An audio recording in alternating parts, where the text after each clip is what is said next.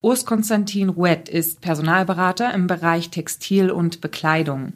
Er hat sich im Januar 2022 selbstständig gemacht und im ersten Jahr seiner Selbstständigkeit 13 Mandate überwiegend im Führungskräftesegment besetzt.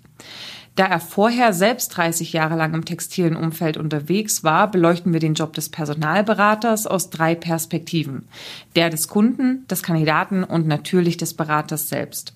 Eine Episode, die dich mal wieder zum Reflektieren einlädt und konkrete Gedanken zu den Themen Positionierung, Recruiting, Akquise und Preisfindung enthält. Herzlich willkommen zum Personalberater Coach Podcast. Blicke hinter die Kulissen erfolgreicher Personalberatungen mit der Brancheninsiderin Simone Straub.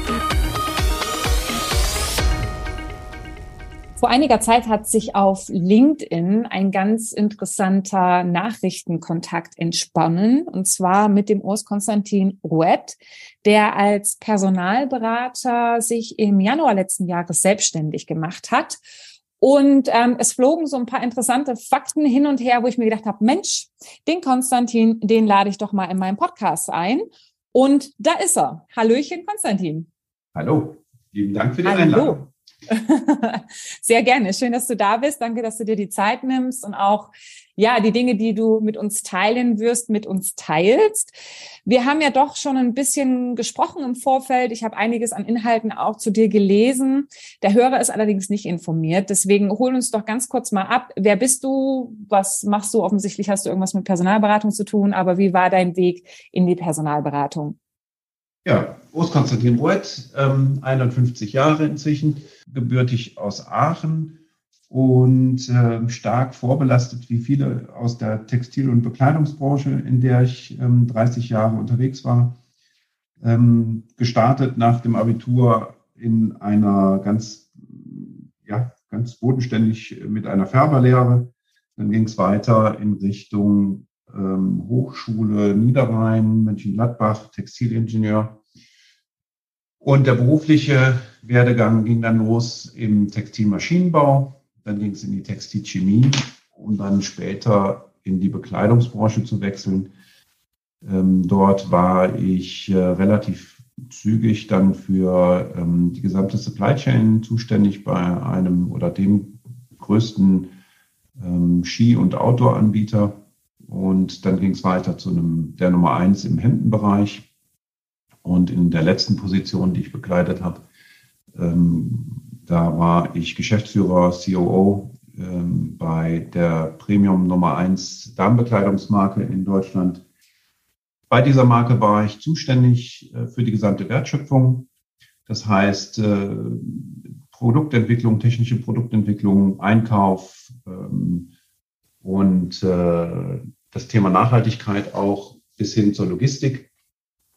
Zukunftsweisende Themen wie die ähm, Digitalisierung der Produktentwicklung waren dort auch äh, beinhaltet, was mich bis heute begeistert.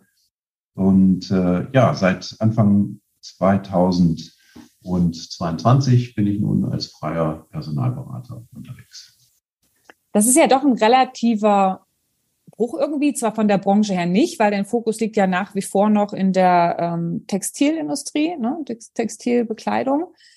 Ähm, aber trotzdem ja doch was anderes, als du bis dato gemacht hattest. Wie kam denn die Entscheidung, Personalberater zu werden? Wenn ich heute jetzt so nachdenke, jetzt nach einem Jahr bin ich, im Jahr bin ich jetzt als freier Berater unterwegs, ähm, fühlt sich gar nicht so an, äh, dass es so viel anders ist. Ähm, in meiner letzten Tätigkeit als Geschäftsführer war ich ähm, für knapp 600 äh, Mitarbeiter ähm, verantwortlich und da vergeht eigentlich kein Tag, wo man nicht mit Personal zu tun hat. Und die Möglichkeit damals als Geschäftsführer, ja, Kandidaten oder damals waren es Mitarbeiter ähm, äh, auch entwickeln zu dürfen. Ähm, das, das fand ich immer schon spannend.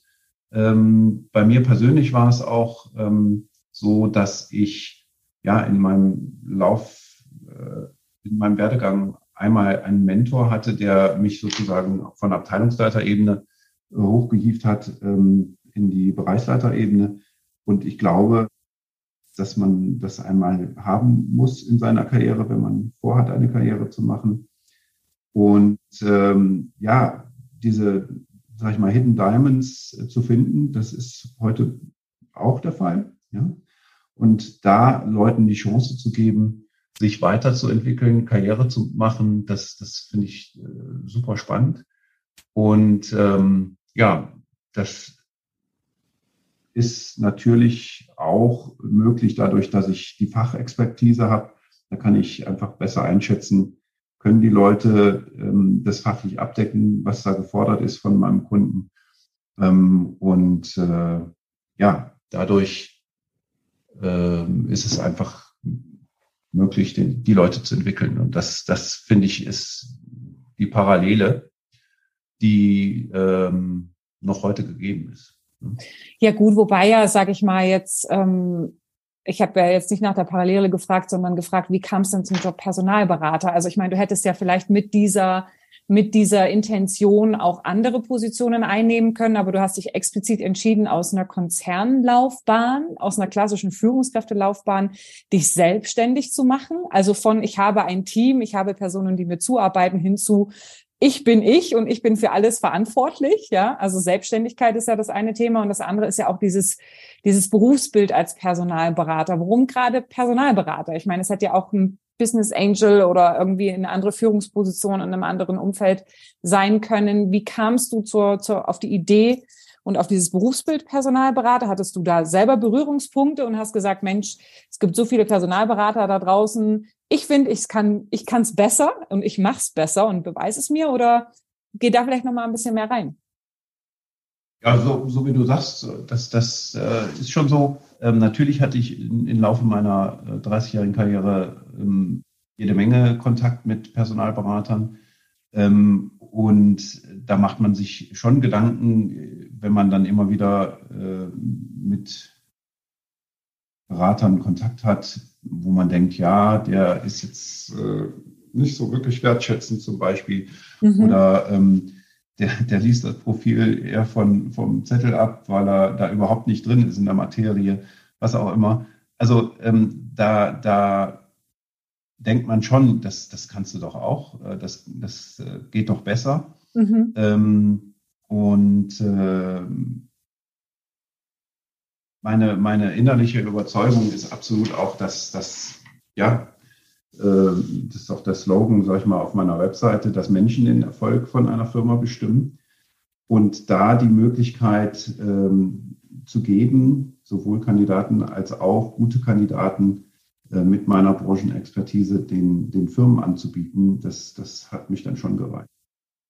Ähm, die Möglichkeit, ähm, in die Selbstständigkeit zu gehen, das, das ist natürlich auch eine schöne Chance.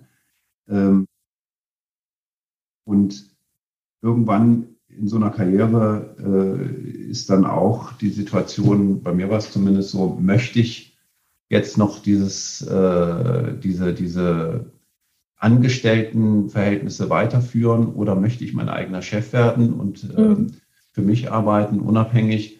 Ähm, und an dem Punkt war ich dann auch irgendwann angekommen. Wie gesagt, jetzt 51, damals 50, als es dann losging.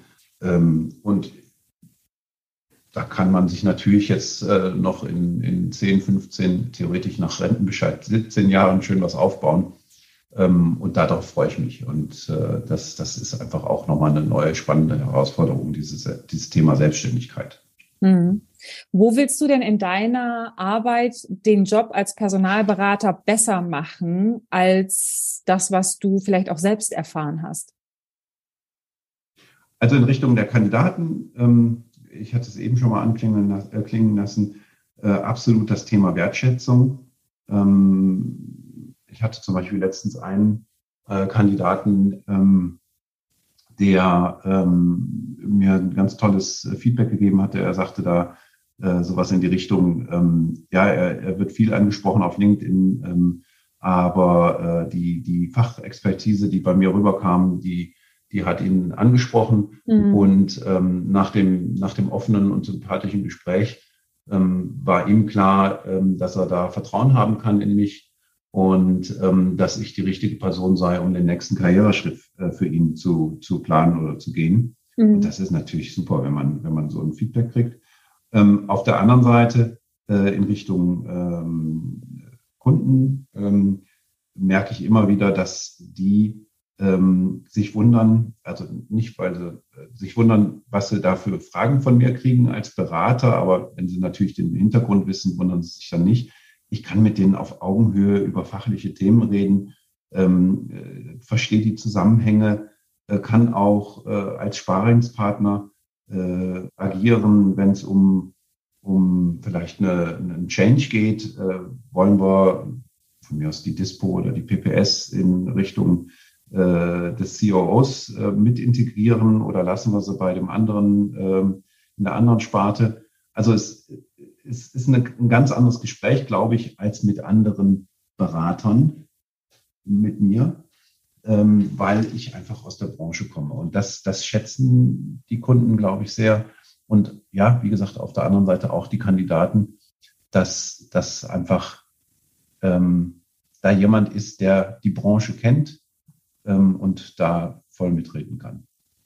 Jetzt ist ja das Thema Wertschätzung zum Kandidaten hin etwas, was dir sehr wichtig ist. Jetzt muss ich aber auch sagen, ich werd, würde wahrscheinlich keinen Personalberater finden, der sagt, okay, Wertschätzung zum Kandidaten hin ist mir jetzt nicht wichtig. Ja, also ähm, warum, also auf Basis welcher Erfahrungen ähm, bringst du dieses Thema denn oder oder ist es dir denn so wichtig? Also hast du selber als Kandidat vielleicht auch Erfahrungen gemacht, wo du sagst, okay, da haben sich zwar die Beratungen Wertschätzung auf die Fahne geschrieben, aber es ist überhaupt nicht äh, wertschätzend äh, gewesen? Oder was sind da so deine Beobachtungen? Also ich würde sagen, im Laufe der, der Jahre habe ich 15 bis 20 Personalberater kennenlernen dürfen. Mit manchen ähm, habe ich bis heute Kontakt ähm, als Kollegen jetzt äh, sozusagen neuerdings. Und da ist heute noch ein netter, äh, wertschätzender Austausch ähm, einfach weil es menschlich auch passt. Das ist natürlich auch immer so ein Thema.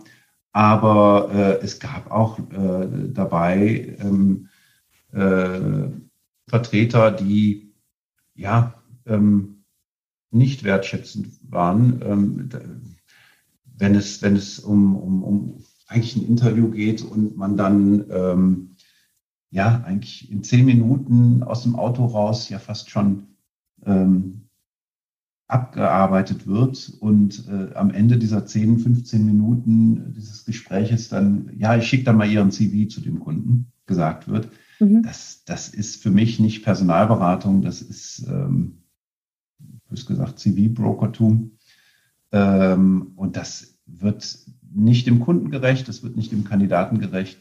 Ähm, und ich war natürlich äh, dann später als Bereichsleiter und, und, Geschäftsführer auch in der Lage, äh, in Richtung äh, der Inhaber, für die ich gearbeitet habe, in der Lage, auch Empfehlungen auszusprechen, wenn man gesagt hat, äh, wir brauchen da und da äh, ein neues und kennen Sie äh, Personalberatung oder mit mhm. wem haben Sie bisher zusammengearbeitet? Ganz sicher habe ich den eben letztgenannten nicht empfohlen. ja, und das ist so, wo ich immer so den Eindruck hatte, ähm, die haben sich nicht äh, auf die Fahne geschrieben oder, oder es nicht verstanden, dass Kandidaten auch Kunden sein können, Schrägstrich Kunden werden. Und äh, in den zwölf Monaten, wo ich jetzt unterwegs bin, habe ich genau so einen Fall jetzt schon, ähm, dass äh, ja ein Kandidat mich angerufen hat, der hat jetzt eine neue tolle Stelle und mich angerufen hat und gesagt hat, ja, ich würde gerne mit Ihnen über einen Auftrag reden. Ja? Mhm. Das ist natürlich super, wenn, wenn, mhm. wenn das dann so funktioniert. Und bei mir ist es äh, in dieser kleinen Nische Bekleidung und Textil natürlich nochmal äh, ein anderes Thema gibt es da. Ähm, wir haben, glaube ich, überall in Deutschland Fachkräftemangel. In Textil und Bekleidung ist es nochmal verschärfter. Ich glaube, das ist wahrscheinlich in so Branchen wie IT sowieso auch so. Aber bei uns in Textil und Bekleidung, ähm, man kommt immer wieder auf die gleichen Kandidaten zu. Mhm. Und da kannst du dir es eigentlich gar nicht leisten, nicht wertschätzend zu sein, ähm, weil sonst gehen dir irgendwann die Kandidaten aus. Mhm.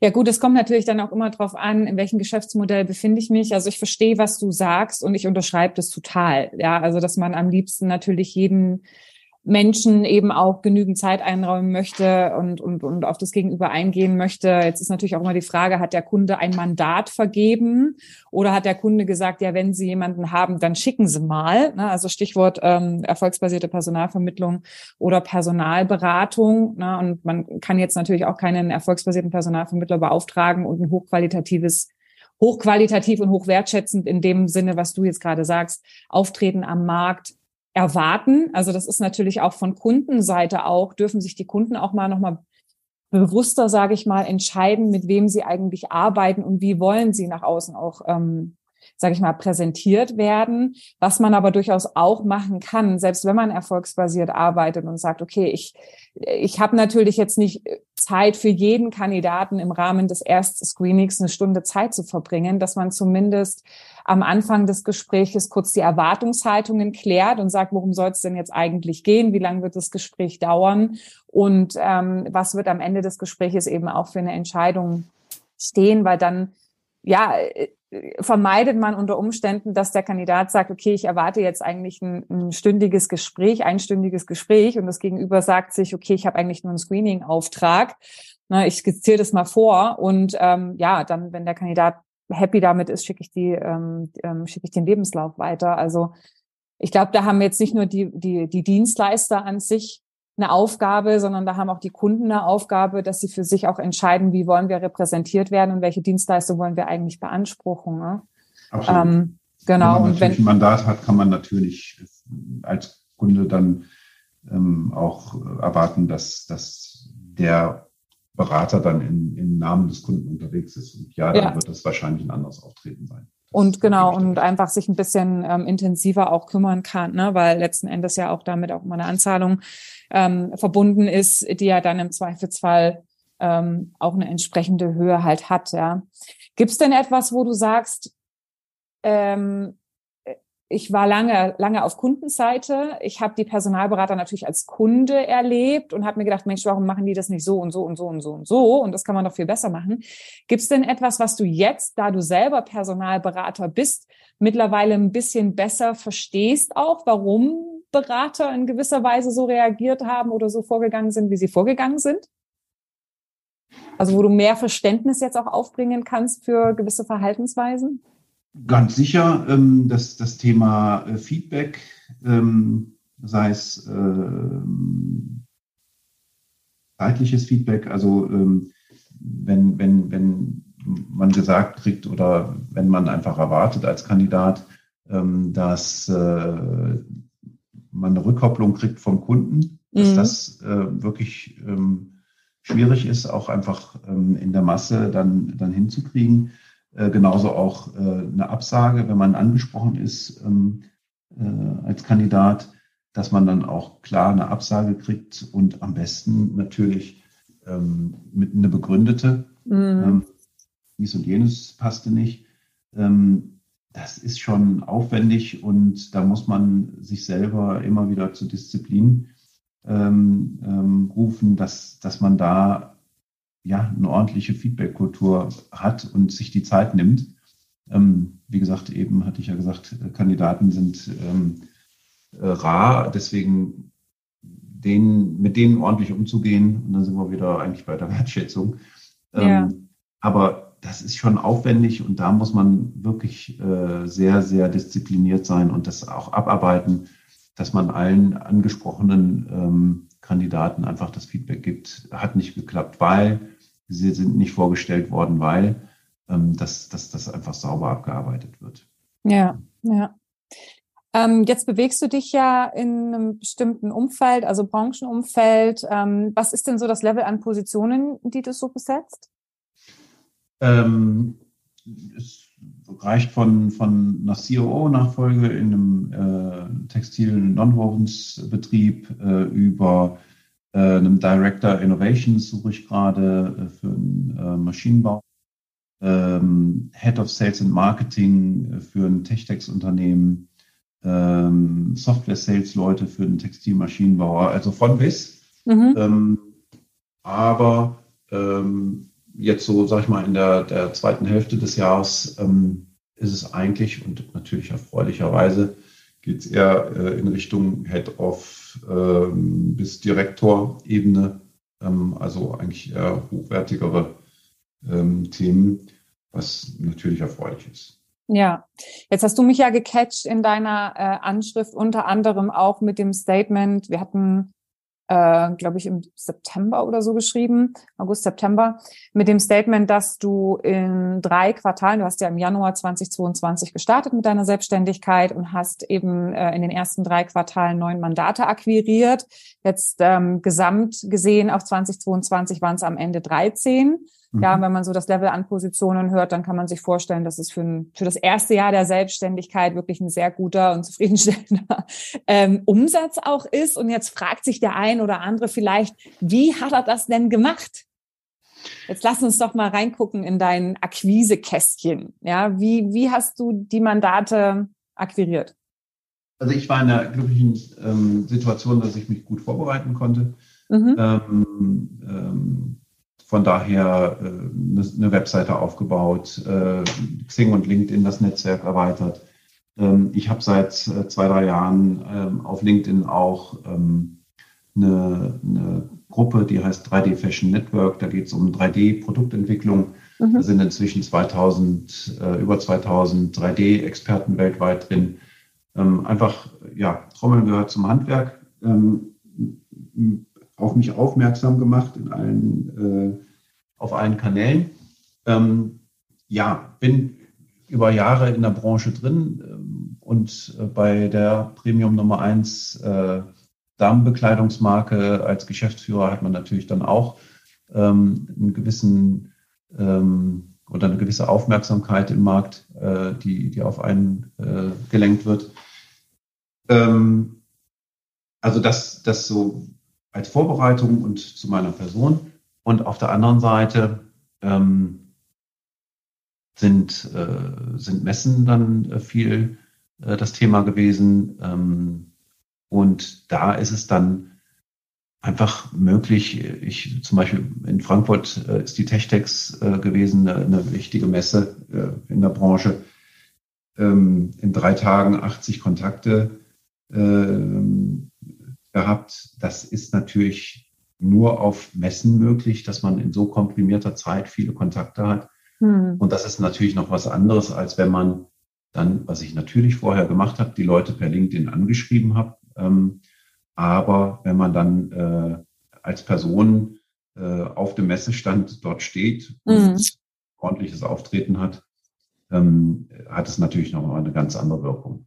Ähm, musste ich mich auch dran gewöhnen. Ähm, ich war natürlich auf Messen, aber immer als Firmenvertreter oder Verkäufer. Ja. Kaltakquise. Ähm, auf den Messestand gehen, schönen guten Tag, äh, ich will Ihnen jetzt hier eine Dienstleistung verkaufen, ist ja nochmal eine, eine ganz andere äh, Thematik. Musste ich mich erstmal dran gewöhnen. Hatte ich jetzt so noch nicht in meinem Leben, aber man kommt dann irgendwann in den Fluss rein. Das, das ging gut. Und ähm, ja, ähm, der erste Auftrag kam dann im April, also Januar, Februar, März ähm, war noch nichts, äh, nur mhm. in Anführungsstrichen Akquise. Die erste Starting Fee kam dann in April und ab da ging es dann eigentlich immer weiter. Ähm, das erste Mal in meinem Leben selbstständig hat man natürlich immer im Kopf, oh, wie geht's weiter, wann kommt der nächste Auftrag? Mhm. Aber dadurch, dass ich so, sage ich mal, wirklich ähm, konstant Akquise betreibe, ähm, kam dann irgendwo immer der Anschlussauftrag her. Ähm, in dem Augenblick, wo ich angefangen habe, mich äh, zu besorgen, wie es denn jetzt weitergeht nach dem nächsten Auftrag. Hm. Also das heißt, im Wesentlichen geht es darum, das vorhandene Netzwerk zu aktivieren. Ja, dort die Personen, du hast gesagt, du hast sie angeschrieben oder wahrscheinlich auch mal antelefoniert, hast gesagt, Mensch, weißt du eigentlich schon, ich mache dies, das und jenes. Ähm, entsprechend auch Veranstaltungen aktiv zu sein, wie zum Beispiel Messen und natürlich auf den ja, passiven Kanälen beziehungsweise Gruppe, wenn du da der Gruppenmoderator bist, einfach zu kommunizieren und auch zu sagen, hey, ich bin jetzt im Bereich Personalberatung unterwegs ähm, mhm. um, um dort Aufmerksamkeit zu bekommen. Wenn du sagst, du machst natürlich noch laufend Akquise, hast du dir eigentlich so eine Kennzahl gesetzt die Woche, dass du sagst, das möchte ich mindestens machen, auch neben den Mandaten, die ich ja aktuell auch betreue? Das ist ja immer so ein Jonglieren von ganz vielen Aufgaben. Ähm, nein, ich habe mir keine Kennzahl gesetzt. Ähm, das, das ist eigentlich konstant parallel. Ähm, und sogar, ich meine, wenn man, ich, ich mache alles aus einer Hand, das, ja. das ist so, sage ich mal, das Motto ja. auch. Ja. Aber äh, wenn du dann das Recruiting angehst, wenn du dann den, das Scanning äh, ähm, betreibst und von mir aus in einer Firma A, B und C ähm, nach Kandidaten suchst, stolperst du ja auch zwangsläufig über die Führungskräfte oder die HR-Leute, wenn du mhm. zum Beispiel im äh, Recruiter, äh, im Recruiter äh, in, in LinkedIn ähm, eine Firma eingibst. Mhm. Und wenn ich dann Kandidaten anschreibe, schreibe ich parallel dann halt auch den HRler und den CEO und COO etc. an. Mhm. Ähm, und äh, also das, das geht ständig parallel auch. Ja, also es ist ein ganz wichtiger Punkt, den du auch sagst. Ne? Das ist ja das, was ein Personalberater auch äh, können darf, ne? während seines Projektes zu füllen. Also ähm, Job füllen ist gleichzeitig auch wieder Job finden. Also dieses vernetzte Denken, ähm, von Synergien profitieren. das kann ich natürlich eben idealerweise auch, wenn ich eben konsequent in einem Markt auch unterwegs bin, ja, auch später dann mit Kandidaten spreche. Ich bin mir sicher, wenn man da auch hört, äh, wenn Unternehmen wachsen oder sich umbauen, umstrukturieren und so weiter, dass man auch so diese nächsten Gedanken auch hat, nicht nur im Sinne von Passung des Kandidaten, sondern auch, okay, wie könnte mir das Unternehmen eben auch, wie könnte das eventuell auch ein, ein Kunde werden für mich zukünftig, ja? Absolut. Und wenn man, wenn man dann halt, das merke ich jetzt schon, schon wirklich, äh, da, da freue ich mich natürlich persönlich absolut, ja. äh, schon nach zwölf Monaten, dass man Empfehlungen äh, bekommt und dann äh, Leute äh, wegen der Empfehlung auf mich zukommen. Ja. Das ist, äh, finde ich, nach zwölf Monaten schon wirklich erfreulich. Ja. Ähm, bis hin zu äh, dass Kandidaten mich bei, äh, bei Personalern empfehlen. Mhm. Ähm, dass äh, bei einer Firma, da habe ich zwei, dreimal hingeschrieben, da hört man natürlich meistens, äh, wir sind gut versorgt, wir haben zwei Dienstleister, mhm. da gibt es keinen Grund zu wechseln, etc. Mhm. Ähm, und in diesem einen Fall, den ich jetzt eben anspreche, da hat mich dann äh, ähm, ein Kandidat empfohlen, weil er lustigerweise der Nachbar von diesem Personaler war. Mhm. und äh, verrückt, aber es ist so. Und äh, ja, es gab dann ein Telefonat und der hat äh, ganz klar gesagt, nee, wir haben sie jetzt auf dem Schirm und bei der nächsten ähm, bei der nächsten Suche, die wir haben im technischen Bereich, da sind sie auf jeden Fall mit dabei.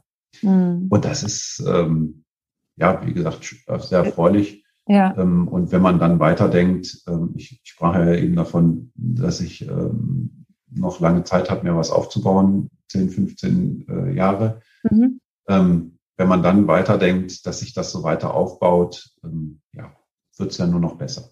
Ja, ja, ich glaube, das ist auch so ein ganz, ganz großer Mehrwert, den man haben kann, ähm, diese, diese Branchenerfahrung einfach im Gepäck, ne? weil du erzeugst einfach eine unheimliche Relevanz auf Kunden- und auf Kandidatenseite dadurch, dass du nicht darüber sprichst, dass du spezialisiert bist, sondern dass du es einfach zeigen kannst durch die Fragen, die du stellst, die Themen, die du ansprichst. Die Personen fühlen sich verstanden. Und es ist ja auch, auch wiederum ein Grund, warum ich so oft sage, Mensch, wenn ihr diese Branchenerfahrung nicht intuitiv oder nicht, nicht aus einer Berufserfahrung mitbringt, fokussiert euch, weil so kann Relevanz und, und, und auch echter Mehrwert entstehen, weil ich dann eben auch über den Tellerrand blicken und proaktiv sein kann und proaktiv beraten kann. Ja, und ähm, wenn ich eine Nische habe, wenn ich einen Fokus habe, dann ist ja das, was du auch gerade sagst, ne, dass so dieses Netzwerk der Empfehlungen und diese Synergieeffekte, dass sich das wie so ein Schwungrad viel, viel zügiger aufbaut, als wenn ich das über eine riesengroße Region, alle Branchen und alle Funktionen spanne. Davon kann ich eben jetzt nicht so schnell profitieren, als wenn ich wirklich für mich auch so einen Spot festgelegt habe, in dem ich dann ähm, auch tätig bin, ja, und wo ich mich gedanklich auch reingraben kann. Jetzt überlege ich gerade die ganze Zeit schon, ich würde gerne einen Punkt noch bringen, den wir im Vorgespräch benannt haben. Ich kriege aber die Brücke nicht so richtig, weil das Thema ist ja Mehrwert auch, ja, ähm, du lieferst einen Mehrwert und natürlich durch diese Branchenfokussierung, du hast dir ein Netzwerk aufgebaut, ähm, da ist es teilweise so, dass Kunden, die sehr, sehr lange selber suchen, die geben den Auftrag dann an dich und dann ist binnen kürzester Zeit eine Auswahl an Kandidaten da. Ich äh, erinnere mich, du hast von einer Position erzählt, da sagst du, da hat sich der Kunde äh, die Zähne ähm, ausgebissen und für dich hat es drei Anrufe gebraucht, um das Netzwerk zu aktivieren und hup, da war ein Kandidat da und das ging relativ zügig. Und ähm, da fällt mir direkt diese Analogie auch ein von diesem, von dieser großen Produktionsmaschine, die irgendwann stehen bleibt und äh, alle sind ratlos und sagen, oh mein Gott, äh, sie läuft nicht, sie läuft nicht, was sollen wir tun? Und dann kommt irgend so ein alter weiser Handwerker, der klopft einmal mit einem Hammer auf eine bestimmte Stelle äh, fünf Minuten, dann ist das Ding erledigt, das läuft wieder und dann schreibt er eine Rechnung über, weiß ich nicht, 1000 Euro oder so und alles empört. Sagt, was, du warst da nur fünf Minuten da und so weiter. Können Sie das mal aufschlüsseln, wie sich die 1000 Euro zusammensetzen und dann schlüsselt er irgendwie auf, äh, Werkzeug und Anfahrtspauschale 15 Euro und Wissen, wo man klopfen muss, äh, 985 Euro. ja, also so diese, diese Erfahrung, sich auch zahlen zu lassen, da habe ich oft auch, äh, sage ich mal, die Beobachtung gemacht, ähm, dass gerade in der klassischen Personalberatung, lustigerweise in der Drittelregelung, ähm, sich auch gerade Leute aus der Industrie noch sehr schwer tun, diese Erfahrung zu bepreisen. Und dann sehe ich manchmal noch Durchschnittsprovisionen ähm, von um die 20 Prozent oder so. Ich weiß, ich weiß gar nicht, die letzte BDU-Studie, wie jetzt gerade der Stand ist, aber ich kann mich erinnern, das hat sich meistens so Mitte 20 Prozent bewegt. Und wenn ich mir aber zum Beispiel auch erfolgsbasierte Personalvermittler angucken, die bis zu 35 oder 40 Prozent hochgehen, also es machen sicherlich auch Drittelregler, aber ich wundere mich manchmal, dass sich Personalberater so schwer tun, ihren Wert zu verkaufen. Jetzt muss ich mal ganz indiskret fragen, wo liegst du von deiner Provision? Bei einem Drittel, also 33,3 Prozent, mhm. ein Drittel vom Jahresgehalt. Ähm, am Anfang habe ich mich auch schwer getan, ähm, wo, wo pendel ich mich denn ein, habe mich dann ja. vielleicht mal auf 28 oder 27 Prozent runterhandeln. Ähm, habe aber dann ähm, natürlich, wenn man dann äh, zwei, drei, vier Aufträge hatte, wird man natürlich souveräner, gerade als, als äh, Newcomer. Und inzwischen ähm, bin ich eigentlich ganz klar ähm, immer bei diesem Drittel vom äh, Bruttojahresgehalt inklusive ähm, äh, Boni, weil ich merke, dass ich den Mehrwert liefern kann ähm, und vor allen Dingen in der Textilbranche, ähm, in der Bekleidung sieht es ein bisschen anders aus aber vor allen Dingen in der Textilbranche es nicht ganz so viele äh, Mitbewerber gibt und vor allen Dingen nicht welche, die schon in der Branche drin waren. Und dann ist einfach der Mehrwert da. Und ähm, ja, wenn man dann glücklicherweise auch Kunden hat, die dann sagen, absolut äh, gehe ich mit, ähm, ist uns das wert. Äh, und dann, so wie du eben sagst, ja, wir kennen auch Leute, die die 35 Prozent ja. äh, nehmen. Ähm, mhm dann ist das, weil der Kunde nett und offen und transparent ist, auch eine Bestätigung, okay, das ist jetzt nicht Wucher, das, das, das ist es den wert. Ähm, und ich glaube, mit dem von allen Seiten ähm, äh, Fachkräftemangel, der bei uns in Textil und Bekleidung absolut schon mittendrin sind wir da, ähm, ist, ist es das auch wert, wirklich. Ja? Und ähm, es wird noch schlimmer. Jetzt, wenn die ganzen Babyboomer in Rente gehen, macht es gerade bei uns in der Branche wirklich einen großen Ruck. Ähm, ich habe heute von den, von den 13 Mandaten, die ich in, in 22 hatte, ist in etwa ein Drittel sind Nachfolgeregelungen für Leute, die in Rente gehen. Mhm. Und das wird nur noch mehr. Mhm. Und dann, dann haben die natürlich einen gewissen Druck von den Hochschulen ähm, etc. kommt nichts mehr. Ähm, und ähm, dann sind die froh, wenn die einen erfahrenen 50-Jährigen als Ersatz kriegen. Also auch da hat sich was geändert. Ähm, und das, das wird natürlich auch anspruchsvoller für, für mich als Berater im Recruiting dann immer wieder Leute zu finden, die bereit sind, ähm, quer durch die Nation umzuziehen mhm. ähm, und äh, den Job können. Also das, deswegen glaube ich, ist es das auch wert, ähm, weil es auch auf unserer Seite der Berater immer anspruchsvoller werden wird. Ja, schön, dass du uns da auch nochmal so Impulse lieferst, warum auch andere Berater glauben sollten, dass ihre Dienstleistung das Geld wert ist. Vielen Dank dafür. Ähm, ja, ich würde sagen, wir sind jetzt gegen Ende, eigentlich am Ende des Podcasts schon angekommen. Gibt es noch irgendwas, was du der Personalberaterwelt mitgeben möchtest oder eigentlich grundsätzlich nochmal auf dem Herzen hast, was ich dich bisher noch nicht gefragt habe? Ja, das, das, wie gesagt, das Thema Wertschätzung, ähm, das kann man jetzt, weil wir jetzt das letzte Thema auch hatten, in, in mehrere Richtungen äh, denken. Wertschätzung in Richtung Kandidaten, ähm, von, von sich die Zeit nehmen, wenn man es kann, äh, bis hin zu ähm, einer ordentlichen Absage ähm, oder ein ordentliches Feedback, dass der Kandidat weiß, wo er dran ist. Aber auf der anderen Seite äh, ähm, Wertschätzung auch ähm, zur, ähm, zur Entlohnung von uns als Beratern, mhm. dass man, wenn man einen guten Job macht, auch die Wertschätzung erwarten kann, auch monetär von seinen Kunden und da auch souverän mit umgehen können darf, ähm, wenn man den Mehrwert hat, dass, dass man da auch monetär die Wertschätzung einfordern kann, ähm, dass, dass es sich auch einfach äh, lohnt für einen. Okay. Ja, danke für diesen ähm, abschließenden Gedanken. Wenn ein Zuhörer oder eine Zuhörerin das Bedürfnis hat, mit dir noch äh, tiefer ins Thema einzusteigen oder irgendwelche anderen Themen auf dem Herzen hat, wie kann man dich denn erreichen? LinkedIn am besten. Mhm.